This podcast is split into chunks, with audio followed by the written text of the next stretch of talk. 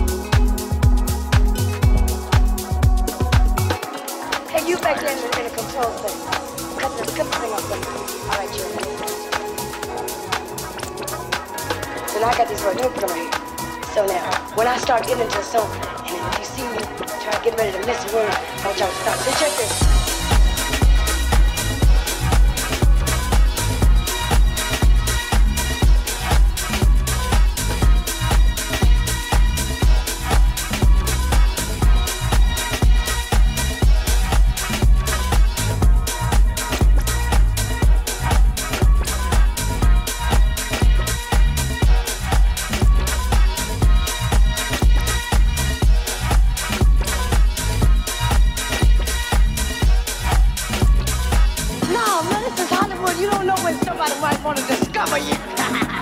yeah. Yeah. So now wait a minute. While they got the thing off, I'm going to tell you one more thing. So check this.